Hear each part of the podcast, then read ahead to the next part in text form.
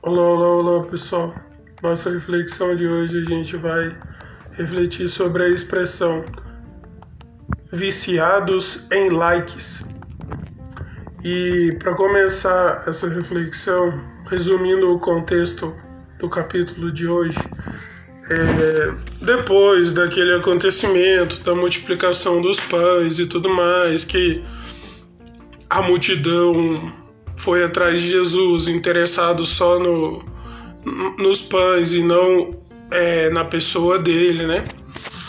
É, o capítulo seguinte começa relatando que estava chegando o período do, de uma festa na cultura judaica chamada de Festa da, das Cabanas ou Festa dos Tabernáculos. E e ali é relatado que os irmãos de Jesus falam para ele: é, Ah, por que, que você né, fica aqui, vai lá, sobe para lá e vai lá e se mostra, e, e assim os seus discípulos podem ver uh, os, os sinais miraculosos que você faz, né? Porque ninguém que quer reconhecimento fica agindo em segredo e tudo mais. É, e aí o e aí diz assim que isso aconteceu porque nem, o, nem seus irmãos criam nele. E aqui a gente começa a aprender certas coisas, né? Começa a surgir algumas perguntas como é, o que realmente temos procurado em nossas vidas e principalmente, né, essencialmente em relação à palavra de Deus, qual o nosso objetivo em, em falar sobre Deus, em, em falar da palavra de Deus?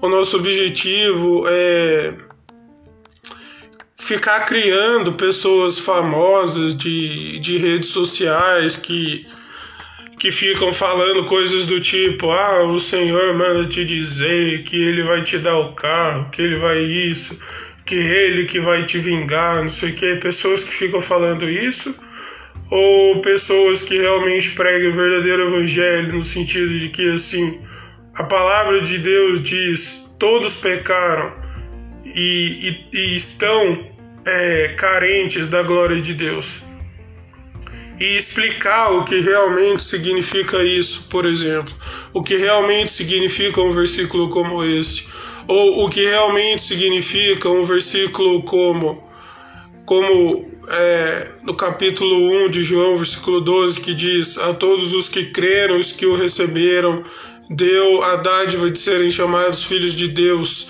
a todos os que crerem no seu nome. Mas o que, que a gente vê no, nos nossos dias, né? A gente vê. Isso é nossa responsabilidade muitas, muitas vezes, né? As pessoas podem se expor do jeito que elas querem para conseguir é, likes, para conseguir fama, mas os responsáveis por isso somos nós mesmos, porque nós é que construímos o, o sucesso, entre aspas, de pessoas assim. Veja só, o próprio Jesus, ao ser afrontado pelos seus irmãos biológicos, né? Porque depois do que se cumpriu o que Deus fez por meio da mãe de Jesus, ela teve mais, mais filhos biológicos. E isso não sou eu que estou inventando, isso está escrito na própria Bíblia. É por isso que eu disse: é, a gente prefere pessoas que expliquem o que realmente está escrito, ou a, gente, ou a gente cria pessoas que falam o que a gente quer ouvir. E, e aí vai criando certos tabus, né? Mas é, logo em seguida, do versículo que diz: Isso aconteceu porque nem seus irmãos criam nele, Jesus respondeu a eles Olha, o meu tempo ainda não é chegado, ou seja, o tempo dele ir voluntariamente e se entregar aos guardas para ser preso, para ser torturado, para ser humilhado, para ser cuspido. Isso por cada um de nós. Mas isso a gente varre para baixo do tapete, né? Isso a gente não quer ouvir tantas vezes mais, né? Chega em determinadas épocas do ano, igual era por exemplo, festa da, das cabanas, um ritual religioso, chega em determinados períodos do ano, a gente demonstra, a gente fala da fé, fala disso, fala daquilo, mas o resto dos dias a gente não quer saber do que realmente a verdade é, está relatada, né? Do que a verdade se trata. E Jesus falou: olha, o meu tempo não é chegado. Agora não é o tempo certo, mas para vocês qualquer tempo é certo. Sabe? Isso deixa uma lição também que muitas vezes a gente está se apressando, correndo atrás de tantas coisas na vida que a gente está esquecendo do que é, todos os dias é o tempo certo de buscar o Senhor, todos os dias é o tempo de se alimentar da palavra de Deus. Mas olha só como, como as coisas são muitas vezes, né? Voltando na declaração dos irmãos de Jesus para ele, falando: ninguém que quer ser reconhecido fica agindo em segredo. E, e, isso, nossa, é muito contemporâneo, né? É muito dos nossos dias. O que a gente mais vê é pessoas que, que acham que tem um sucesso, um reconhecimento representado só em likes, em comentários, em visualizações. Infelizmente é assim, sabe? Infelizmente a gente resumiu o sucesso a uma coisa tão banal, a uma coisa tão passageira. E, e olha só, e, e a partir daí ficam algumas outras perguntas, né?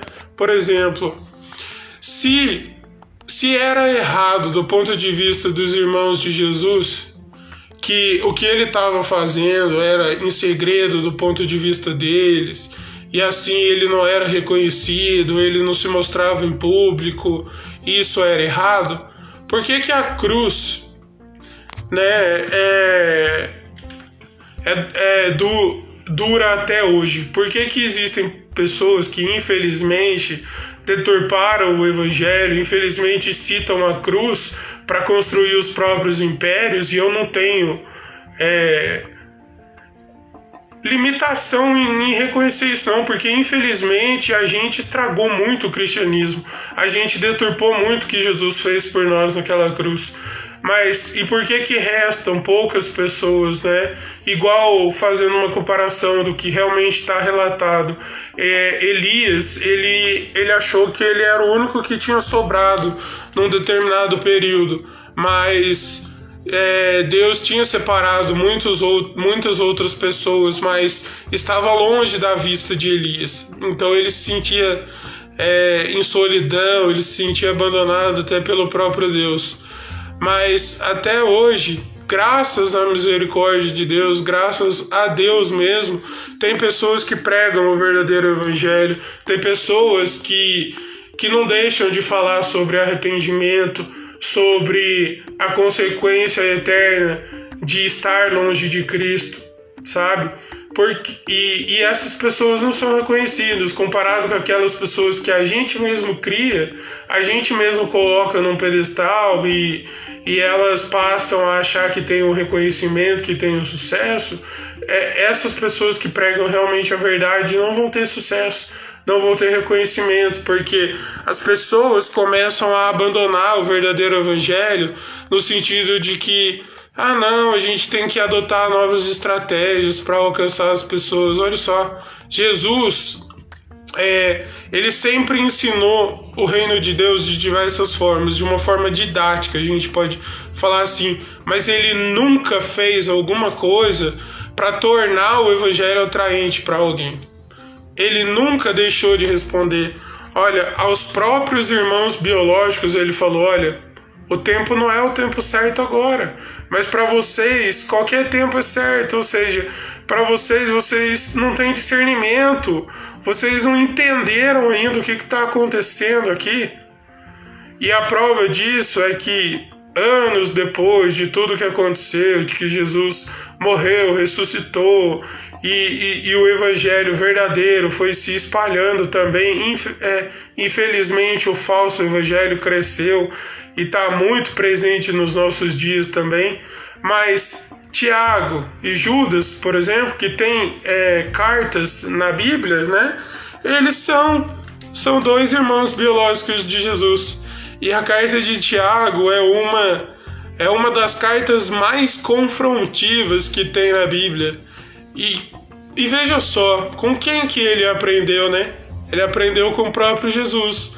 Mesmo que num determinado momento ele não não cria no Cristo, não cria em Jesus, porque muitas vezes só a pessoa ali, ah, meu irmão, né? Não, não reconheceu, mas lá na frente ele se tornou um grande homem que, que serviu a Deus, que serviu ao Senhor. Aqui é. E para e finalizar, aqui uma reflexão, fechando isso.